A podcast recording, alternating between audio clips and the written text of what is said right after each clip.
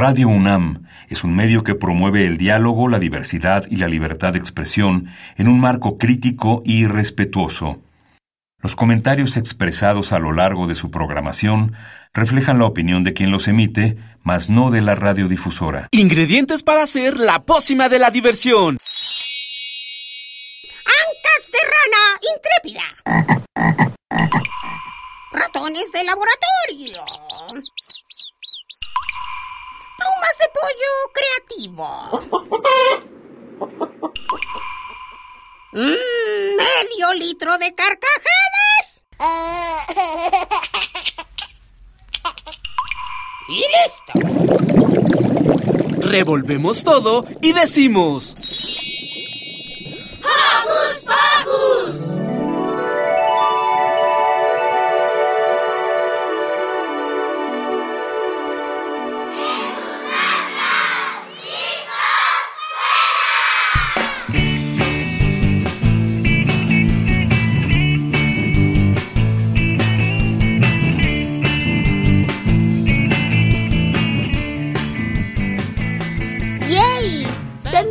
Bienvenidos queridos escuchas a una emisión más de Hocus Pocus. Soy Santi y lo recibo con un apapacho sonoro. Y yo soy Silvia y como Santi estoy feliz que nos puedan acompañar esta semanita. Les doy la bienvenida con un beso sonoro. Y antes que nada, queremos mandarles saludos a los fococonductores. También agradecerle al equipo de producción Car, Alejandra y Pablo. Por supuesto, no puede faltar un saludito cariñoso para Alex. Y ahora sí, San, empecemos. Sí, porque hoy en Hocus Pocus Iniciaremos con una charla que Pablo tuvo con Julia Yaret Ramírez Fernández, que nos habla de los talleres de artes plásticas que dan en el Centro Cultural Elena Garro. Después Ricky nos hablará de uno de los países andinos más visitados en América Latina. Nos referimos a Perú. Además, les traemos de recomendación la obra de teatro Dano y los Infiernos Game, una puesta en escena que destaca la amistad en tiempos de la secundaria. Y ya para terminar en Hocus Pocus por Europa, Diego Emilio habla con Enrique Vázquez sobre los derechos económicos y sociales en Europa. Todo esto acompañado de muy buena musiquita, así que no se despeguen de su radio que ya inició. Hocus Pocus. problemas del mundo los puedes solucionar. Recuerden seguirnos en nuestras redes sociales. Lo pueden hacer desde su compu, tableta o celular con ayuda de su mamá o papá. En Facebook estamos como Hocus Pocus Unam. Danos un like, comparte y comenta todas nuestras publicaciones y también mándanos tus recomendaciones musicales. Ahora que si lo prefieren en Twitter estamos como arroba hocus pocus-unam. Síguenos y pícale al corazoncito en todas nuestras publicaciones. Y para ir entrando en ambiente, escuchemos de nuestros amigos de la botarga. La fiesta funky.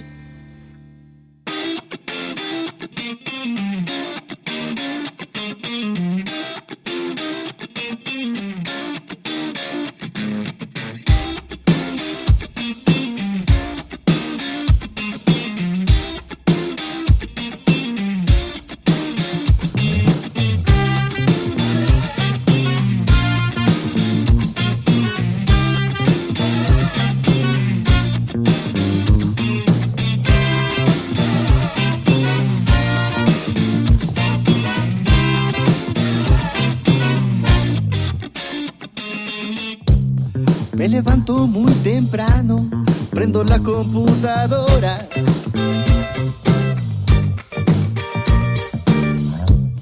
Mi maestra al otro lado dando una clase de historia.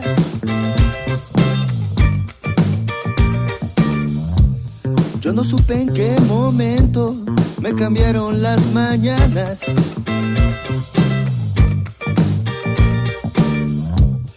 Suéter del uniforme, el pantalón de la pijama. Salón de clases hoy es un mosaico en la pantalla.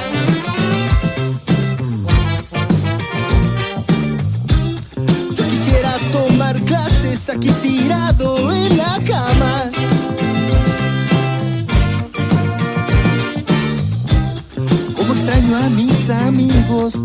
hace tanto no los veo.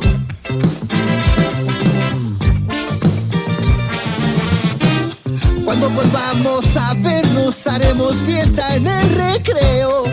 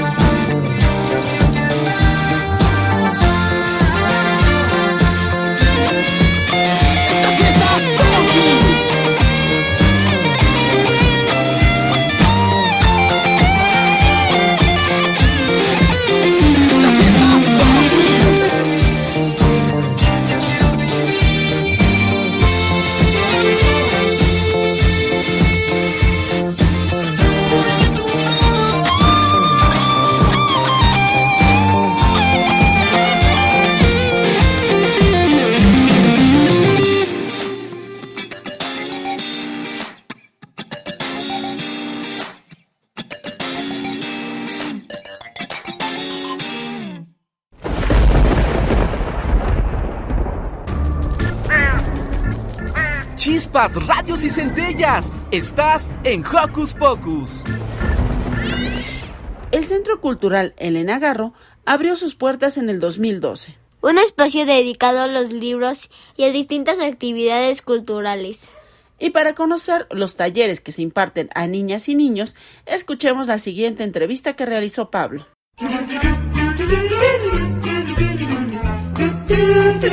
¿Listo micrófono? ¿Listo, invitado? ¡Yeah! ¿Listas las preguntas? ¡Yeah! Tres, dos, al aire. Ahora va la entrevista.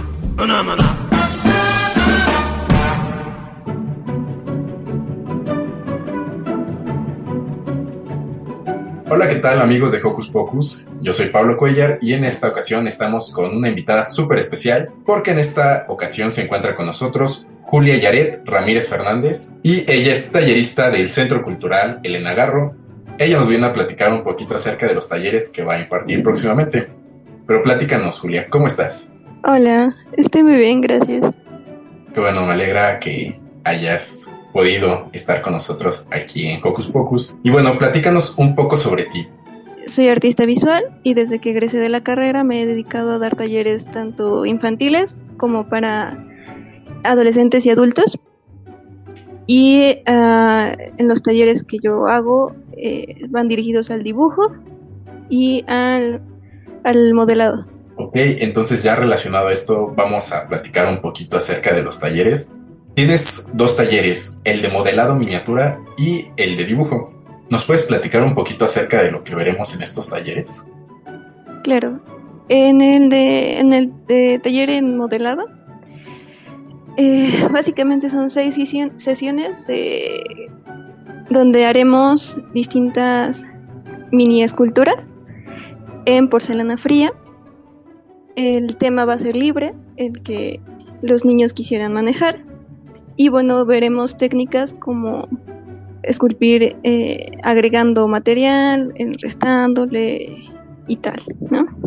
Eh, se manejará con stickers, la porcelana y dependiendo de qué tan grande quieran hacer la pieza los niños, será con alma de alambre o puramente la porcelana fría. Ok, y en relación a esto, ¿en los talleres proporcionarán los materiales o tienen que llevarlos quienes asistan? Todos los materiales están incluidos, menos, eh, bueno, si ellos quieren llevar como una imagen del modelo que quieren hacer, si quieren hacer, no sé, un perrito, pueden llevar la foto del perrito que quieren hacer, tal, para que les sea más fácil como visualizarlo. En el taller de dibujo se explorarán diferentes técnicas de dibujo, eh, no sé, solo será como a colores, crayolas, etc. En el taller de dibujo eh, las técnicas son variadas. hay desde crayolas, plumones, hasta pintura acrílica, óleo, eh, acuarela, scratch, eh, lápices de color si también quieren, plumones. Hay una gran variedad y la técnica eh, será elegida por el niño, es decir, son seis sesiones y en cada sesión se ve una técnica. Cada niño elige qué técnica quiere ver. Ok, y bueno, ya relacionado a esta como parte de las técnicas, eh, ¿Es necesario que el asistente tenga un previo conocimiento sobre el modelado o el dibujo? No, eh, pueden nunca haber dibujado o nunca haber hecho modelado eh, y yo les iré diciendo como, como los pasos de principio a fin y igualmente si tienen ya conocimientos previos pues se trabajaría con base en el, en el conocimiento que ya tiene. Ok, de acuerdo. En relación justamente a esto, eh, ¿Qué habilidades consideras tú que serán las que más se trabajarán a lo largo de estos talleres? Más que nada es la imaginación y como la, creatividad con la que usan los materiales. A mí me gusta mucho que mezclen las técnicas, o sea, que no sea un dibujo 100% de carayola, ¿no? que la mezclen con acuarela, con pintura, con tal, para que los niños eh, exploren la materia y puedan hacer creaciones, distintas creaciones con distintos materiales. Hace rato nos mencionabas que ya habías trabajado anteriormente en este tipo de talleres. ¿Tienes alguna anécdota en relación así que recuerdes mucho, ya sea graciosa o divertida? Bueno, sí, había una, una niña que eh, inició y ella ya había pintado, ¿no? Entonces le gustaba mucho trabajar con las pinturas más que con otras técnicas.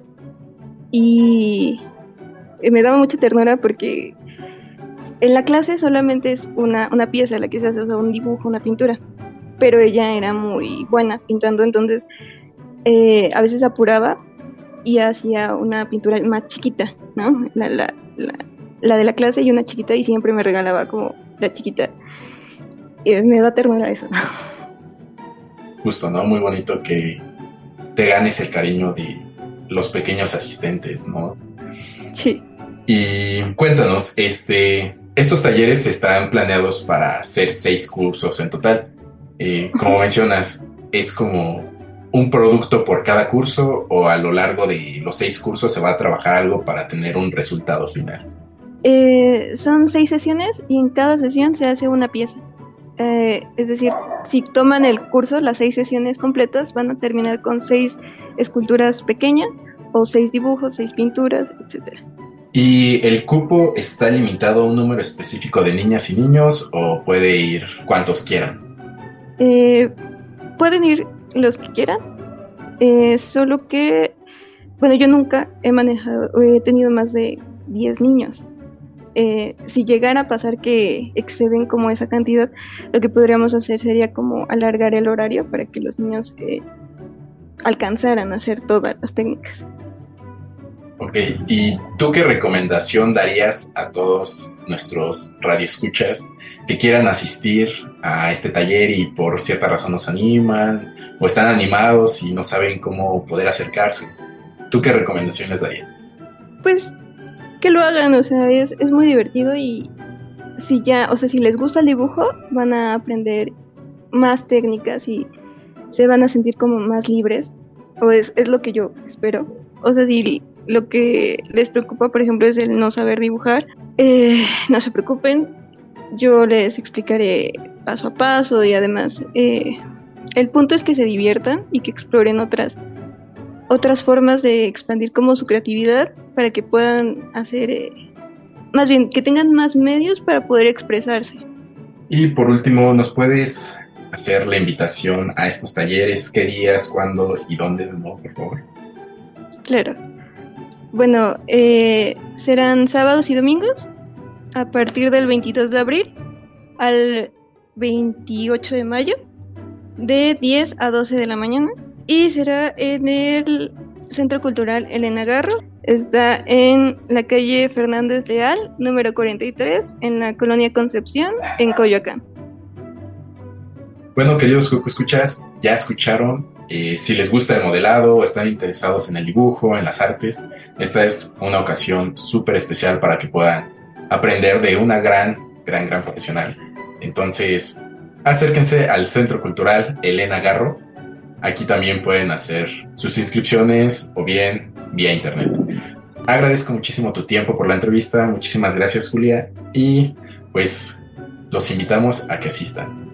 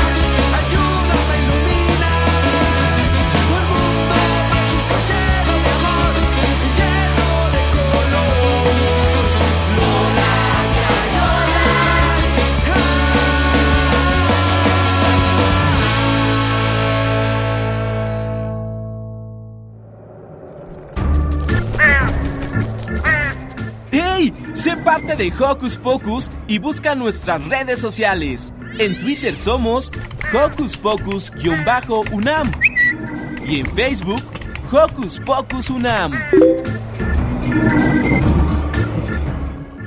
A mí me gusta el tangananica.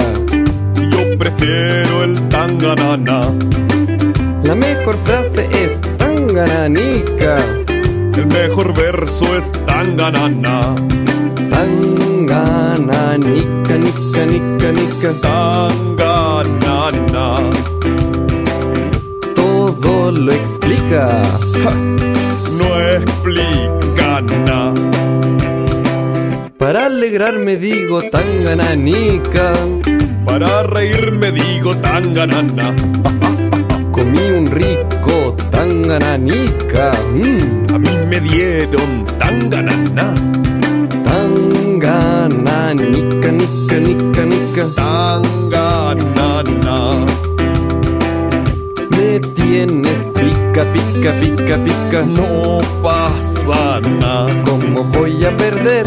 Mi palabra es tan buena, tu palabra es tan mala. No hay nada que hacer. ¿Cómo vas a ganar si la mejor palabra es tanganana? Tú siempre dices tangananica. Tú siempre gritas tanganana. Ya no soporto el tangananica. Y yo detesto tu tanganana. Tangana, nica, nica, nica, nica.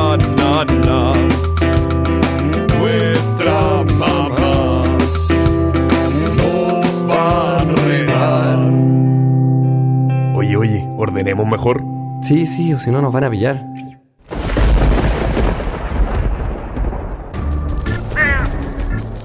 Chispas, radios y centellas. Estás en Hocus Pocus. Seguimos en Hocus Pocus.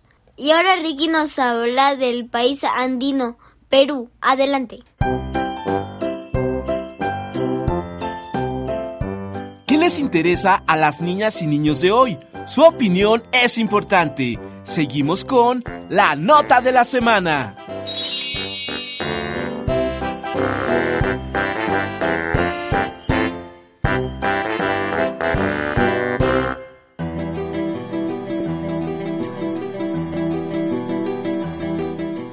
Un lugar donde hay una ciudad sumergida y que su nombre significa río.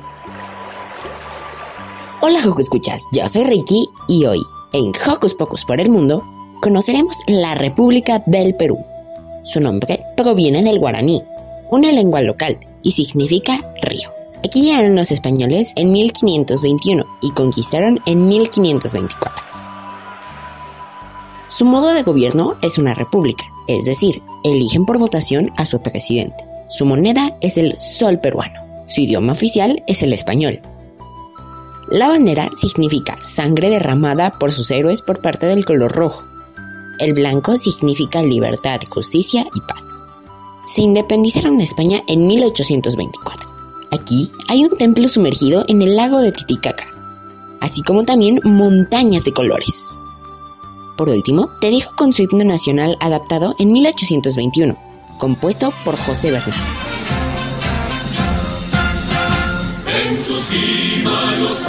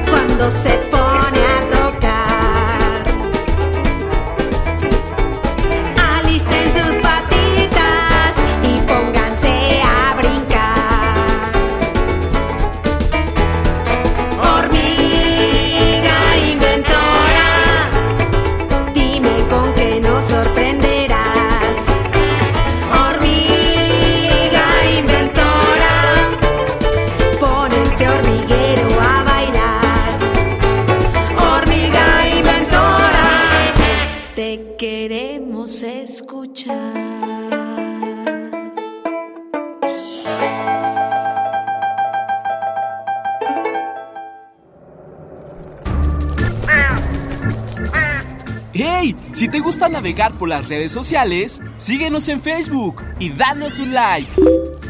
Encuéntranos como Hocus Pocus Unam. Es momento de conocer más de la obra Dano y los Infiernos Game.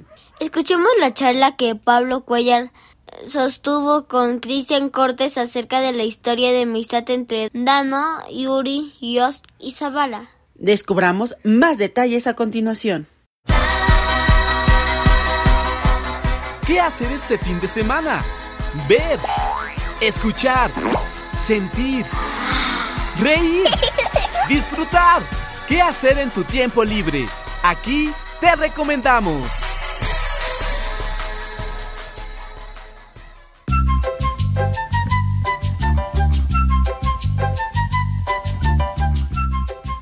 Hola, ¿qué tal amigos de Hocus Pocus? Yo soy Pablo Cuellar y en esta ocasión les traigo una entrevista interesantísima porque en esta ocasión hablaremos de una obra de teatro que habla sobre el valor de la amistad.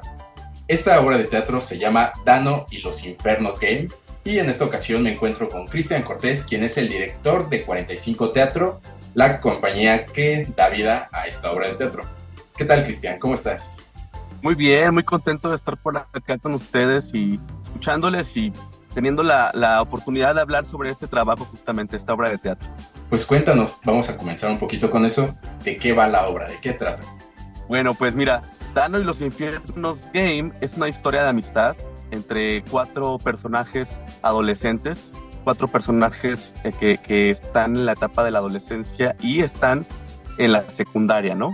En este mundo interno, el ser estudiante en una secundaria pública. Y entonces estos cuatro personajes son, digamos, los, los, los que nadie o no muchas este, quieren, ¿no? Los que son víctimas de bullying o los un poco que los otros alumnos y alumnas les cargan la mano por cuestiones varias. Y entonces son estos personajes que se reúnen para crear una amistad entre ellos y de alguna manera estarse apoyando, ¿no? En este esquema de, del bullying dentro del salón y intentando formar parte de la otra parte de, de, alumnos, precisamente, y de alumnas, se deciden hacer un reto de estos que te llevan a desmayarte, ¿no? Que están muy de moda y que están muy mal, muy mal que se hagan porque tienen consecuencias, ¿no? Y que se hacen virales ahora. Y entonces reciben ese un reto y en el reto evidentemente el personaje protagonista de la obra se desmaya y en este desmayarse los personajes entran a un mundo de videojuegos. Un mundo este, de Mario Bros.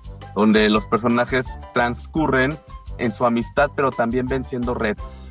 Venciendo retos que tienen que ver con por qué son buleados, a qué le tienen miedo, eh, sus preferencias o dudas, ¿no? Sexuales y varios aspectos también físicos, ¿no? Que los hacen como presa de estos, de ser los, las personas que sufren el bullying, ¿no?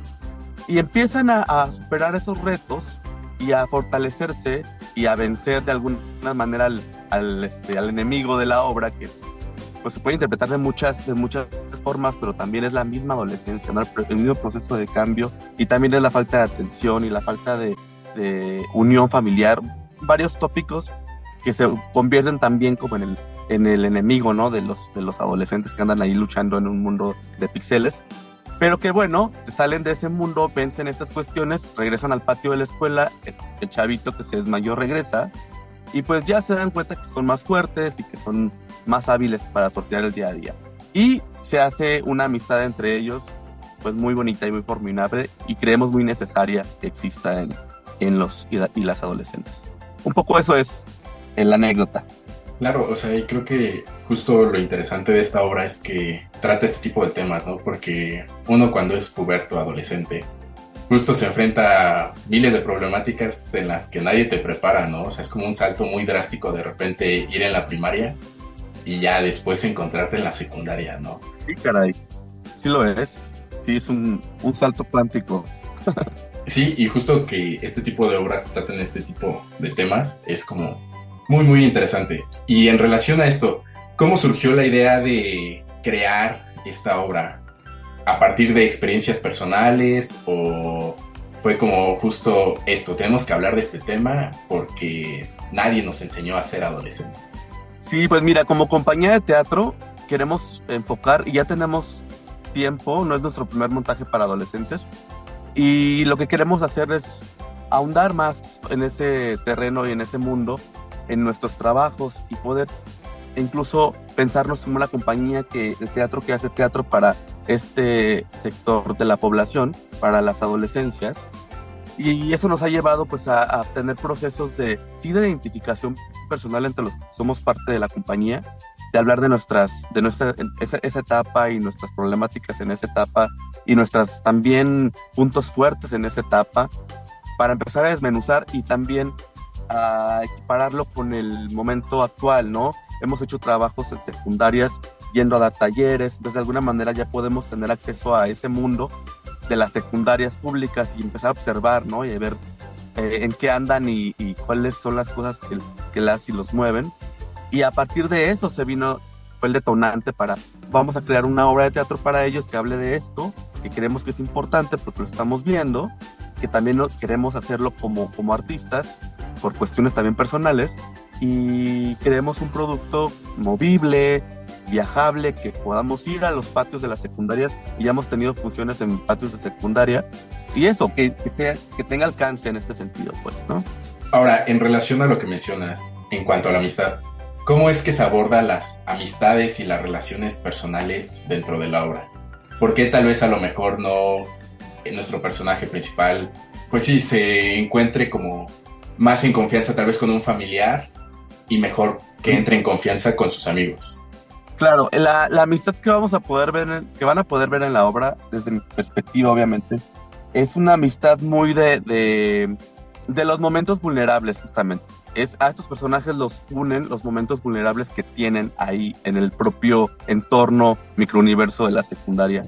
Es lo que primeramente los une, pero después se convierte en una amistad incondicional o sea, ya incluso cuando estos, estos problemas están superados este, en la misma estructura de la obra, trascienden, ¿no? Y se vuelven, se vuelve una, una amistad, pues más allá justamente de, de, cuando hay problemas, sino una amistad que es un, un, un, salvavidas, pues para ellos también en esa, en esa etapa y que, y que trasciende hacia, hacia el exterior.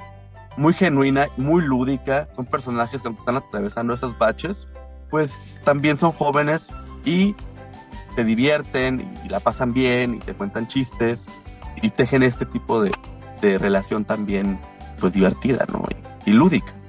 Y bueno, ahora, en relación al recibimiento del público, ¿cómo es este, justo este recibimiento partiendo de que esta obra de teatro no es actuada por personas como tal, sino por marionetas? ¿Cómo es esta interacción entre el público y las marionetas?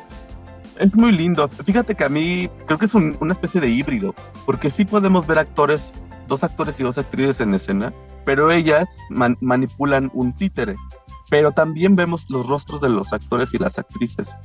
Entonces hay una, hay una especie de, yo soy actor, lo encuentro súper rico, pues también, porque es como una un, un, híbrido, porque te habla el actor y la actriz con su energía haciendo el, el, el, moviendo el títere, dándole vida, pero también te habla el títere, ¿no? Que está siendo manipulado. Después puedes encontrar un punto ahí de, de comunicación bastante interesante, que yo he visto que los espectadores, las personas espectadoras, se conectan. Se conectan porque todos pasamos por ahí ya, ¿no?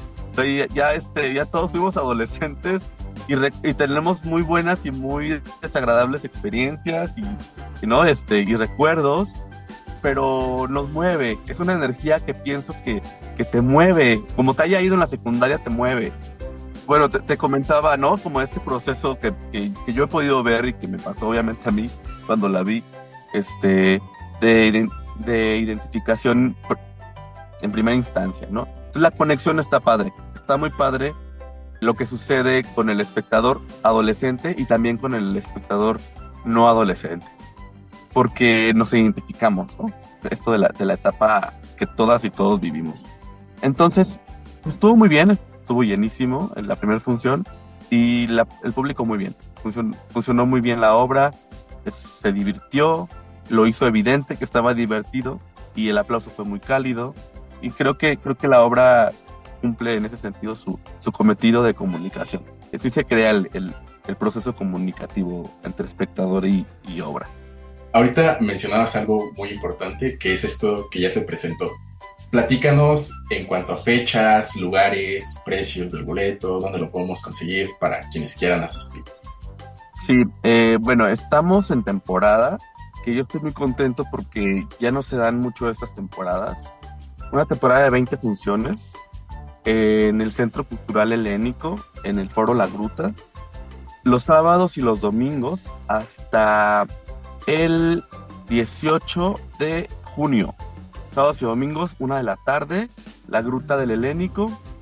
Entonces, pues vengan, vengan algún sábado o domingo a la una de la tarde, la Gruta del Helénico hasta el sábado, hasta el domingo, perdón, 18 de junio.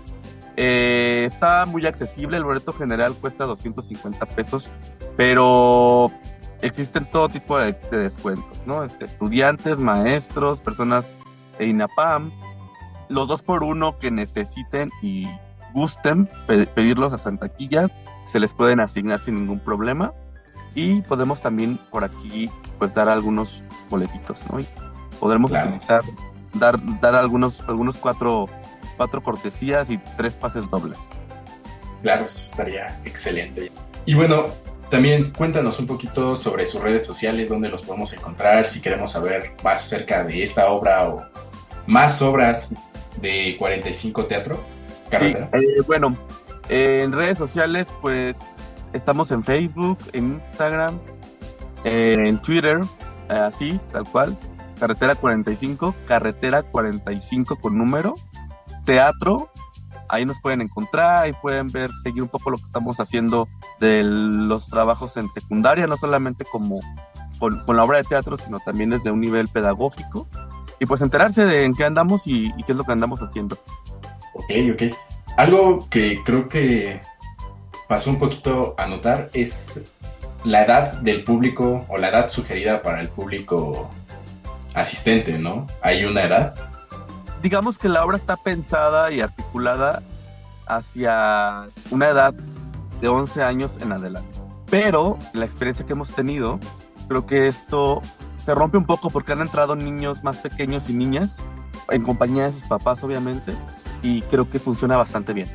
Entonces, un poco, un poco la restricción abarca a una menor edad ahora que la estamos probando, y yo diría que a partir de los de los siete años, siete, ocho años en compañía de, de una persona adulta, de preferencia sus papás o su tutor, estaría bueno. Pues bueno, eh, ya lo escucharon, queridos radioescuchas. Esta obra está hasta el 18 de junio, así que aún tienen un tiempo para poder asistir, pero siempre es importante no dejarlo al último y pues asistan, porque además de hablar de amistad, puede dejarles muchísimas más enseñanzas. Así es. Y bueno, agradezco mucho tu presencia, Cristian, y por la plática. Invitamos a todos y todas a que asistan a Dano y los Infernos Game. ¿En dónde, Cristian? En La Gruta, Foro La Gruta del Centro Cultural Helénico. Sábados y domingos, una de la tarde, hasta el 18 de junio. Pues muchísimas gracias por la entrevista y por tu tiempo, Cristian. Muchas gracias a ti por el espacio, tiempo y la entrevista. Muchísimas gracias. Bye. Bye bye.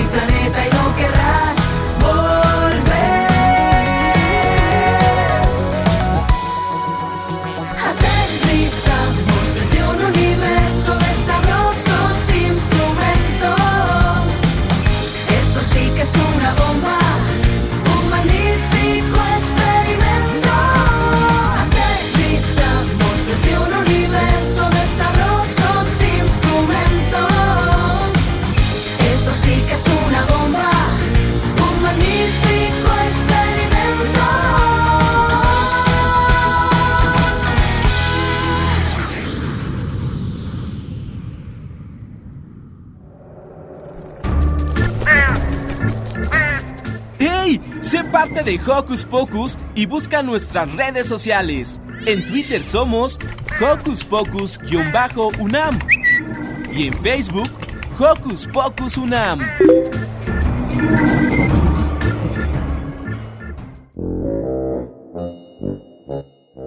Hola Joco Escuchas, yo soy Ale Matamoros y espero estén teniendo un hermoso sabadito. Hoy quiero contarles la historia de una curandera muy famosa en México. Su nombre es María Sabina. En un pueblo de Oaxaca, llamado Huautla de Jiménez, vivió una niña que llevaba por nombre María Sabina.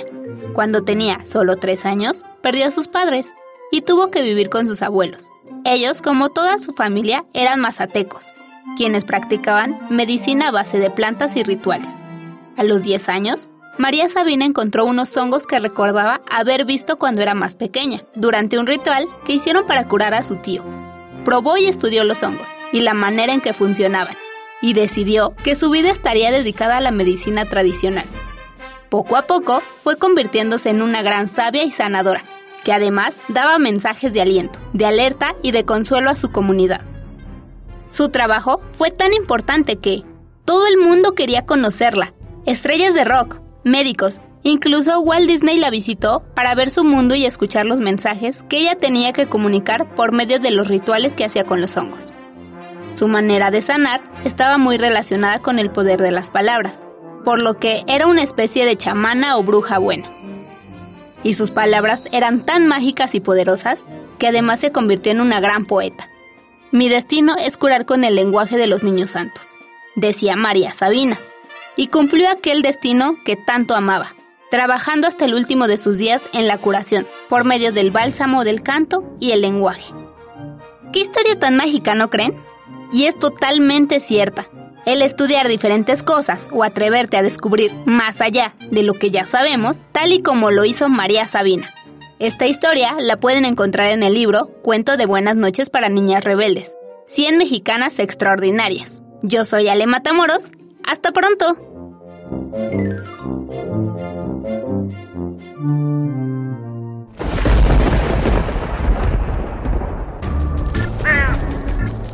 Chispas, radios y centellas. Estás en Hocus Pocus.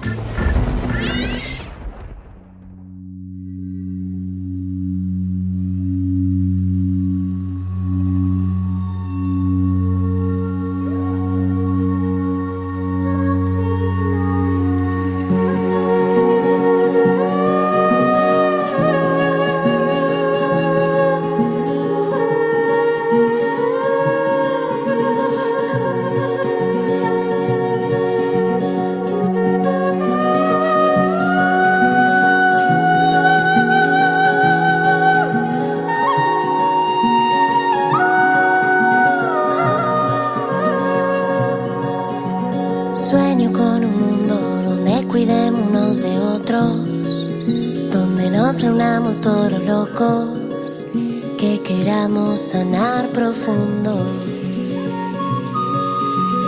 Sueño que en tus días encuentres siempre medicina, la compartas lleno de alegría, desde México hasta Argentina. Porque somos niños medicina, despertando sueños, vida, compartiendo la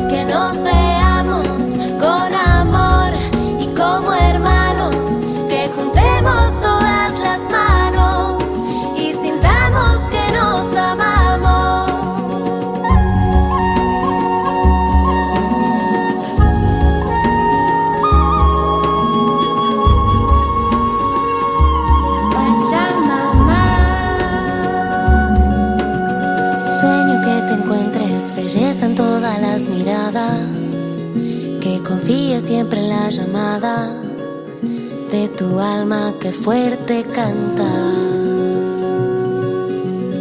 Sueño que el camino te lleve siempre a buen destino, que cuando mires las estrellas te acuerdes que vienes de ellas. Porque somos niños medicina, despertando sueños, vida, compartiendo la alegría con nuestra dulce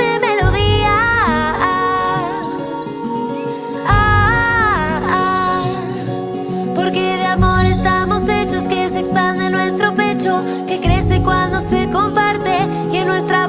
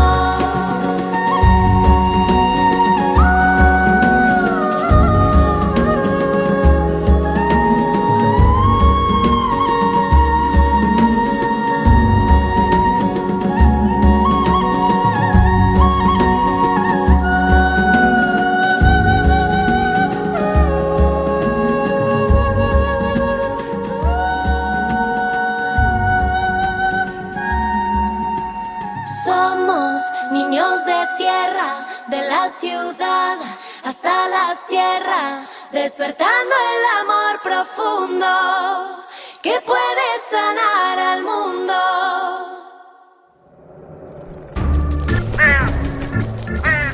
¡Hey! Si te gusta navegar por las redes sociales, síguenos en Facebook y danos un like. Encuéntranos como Hocus Pocus Unam. Ha llegado la hora de cruzar el Atlántico y acercarnos al viejo continente con Diego Emilio que en esta ocasión platicó con Enrique Vázquez May sobre los derechos económicos y sociales en Europa. Escuchemos de qué se trata. ¿Qué tal amigos? Bienvenidos a una nueva emisión de Hocus Pocus por Europa. Esta vez platicaremos con nuestro amigo Reyes Enrique Vázquez May, abogado, campeón nacional de oratoria y debate. Ha representado a nuestro país en diversas competencias internacionales en calidad de juez, además de que ha realizado diversas estancias de investigación en instituciones de educación superior como la UNAM, el Colegio de México y el Instituto para el Fortalecimiento del Estado de Derecho. Ha sido becario honorario del gobierno de Estados Unidos, colaborador del ministro de la Suprema Corte en retiro, José Ramón Cosío Díaz. Últimamente publicó su obra de litigio estratégico, Manual Práctico sobre los Procedimientos Orales Mercantiles. Texto que en menos de un mes de su publicación ya se convirtió en un bestseller. Nuestro invitado nos va a platicar sobre los derechos económicos y sociales en Europa. ¿Nos puedes dar una breve reseña sobre la evolución de los derechos económicos y sociales en Europa? Claro que sí. Qué gusto de estar aquí con ustedes. En Europa, los derechos económicos y sociales han tenido gran importancia en el continente, especialmente en su avance. Fue aquí donde se generó este gran bloque socialista, el cual ha sido muy controvertido incluso hasta nuestros días. Así que a partir de esto se ha tenido un gran énfasis en la protección de los derechos económicos, sociales y culturales. Así es, el viejo continente, como otras regiones, ha experimentado muchos avances en materia de derechos económicos y sociales. Este tema, en efecto, fue especialmente importante después de la segunda posguerra. Actualmente, ¿cuál es la perspectiva de los derechos económicos y sociales en Europa? ¿Se ha hecho lo necesario para garantizar el bienestar social de los europeos? Sí, se han garantizado estos derechos y la perspectiva es que estos realmente tienen un papel fundamental para el desarrollo de todos los países de la comunidad europea y se hace un gran énfasis en la protección de las personas con mayor situación de vulnerabilidad. Así que se protegen a fin de que tengan las condiciones mínimas de vida. Esto repercute así en múltiples tribunales, tanto nacionales como el Tribunal Europeo de Derechos Humanos, los cuales tienen posturas progresistas para la defensa de estos derechos. Todos los países del mundo han luchado muchísimo por lograr y garantizar el bienestar de todas las personas. Aunque debemos reconocer que la desigualdad y la pobreza aún persisten en nuestros días. Europa y el resto del mundo tienen mucho que hacer para erradicar estos dos gravísimos problemas. Reyes, ¿qué nos puedes decir sobre los países que no conforman la Unión Europea? ¿Qué autoridad u organismo es el encargado de trabajar y garantizar los derechos económicos y sociales del resto de los europeos? Bien, de acuerdo a la información oficial de la Unión Europea, esta está conformada por 27 países. Bajo esta situación, en bastantes países, a pesar de que no forman parte se mantienen los lazos diplomáticos con la Unión Europea a fin de que puedan ejercerse derechos económicos y sociales como el trabajo y la seguridad social sin necesidad de algún documento especial. Pero en aquellos donde no se encuentra la injerencia de la Unión Europea, cada uno de ellos se rige conforme a su derecho interno y sus propios tribunales a fin de garantizar estos derechos económicos y sociales. Muy interesante. Ya vemos que aunque algunos países no conforman la Unión Europea, sin embargo existe la colaboración a través de la vía diplomática. Esto es muy importante. Finalmente todos los países deben de estar en comunicación para colaborar como un gran equipo. ¿Nos puedes hacer una breve comparación de lo que ha hecho México en materia de derechos económicos y sociales en relación con el viejo continente? Claro que sí. Entre México y Europa existen diferencias notables y me gustaría dar una respuesta sencilla a fin de visualizar de mejor forma todo este panorama. Por ejemplo, uno de estos derechos sociales es el agua, el cual en Europa está garantizada a fin de que todas las personas cuenten con agua potable en sus casas, abran el grifo y puedan beberla. Sin embargo, eso es un gran reto en México ya que esto no sucede así. Además, hay otros lugares como en Suiza en donde el agua tiene un increíble color azul y además puede beberse directamente de los ríos y mantos acuíferos. Pero en México eso no sucede así de fácil. Todo esto lo menciono como algo básico entre lo que es el estudio del agua, el cual está protegido su disfrute como un derecho social a fin de ejemplificar la gran diferencia entre ambas regiones. Así que en México necesitamos darnos cuenta de la riqueza de recursos ambientales que tenemos para protegerlos y aprovecharlos al máximo sin que se agoten. Estamos de acuerdo contigo. En Hocus Pocus siempre nos hemos preocupado por la conservación de nuestros recursos naturales y nuestro país tiene mucho que trabajar para garantizar el abasto de agua y el acceso efectivo de todos los mexicanos y mexicanas para disfrutar de que nuestros recursos naturales. Hay mucho que hacer al respecto. Reyes, por último, ¿podrías enviar un saludo para Hocus Pocus? Claro que sí, con mucho gusto. A todas las personas que nos escuchan y al equipo de Hocus Pocus les mando un muy fuerte abrazo con mucho cariño desde Madrid, España. Y estoy seguro que muy pronto coincidiremos físicamente. Reyes, muchas gracias por tu tiempo para la entrevista. Para Hocus Pocus, Diego Emilio. Y por hoy hemos llegado al final del programa. Uf, se me pasó muy rápido el tiempo. Pero recordémosle a los Joco Escuchas que los esperamos la siguiente semana. Misma hora y misma frecuencia. Nos despedimos y pasen un lindo fin de semana. Acompañados de su familia y mascotas. Bye. Adiós. Radio UNAM presentó el espacio donde las niñas y los niños usan la magia de su imaginación.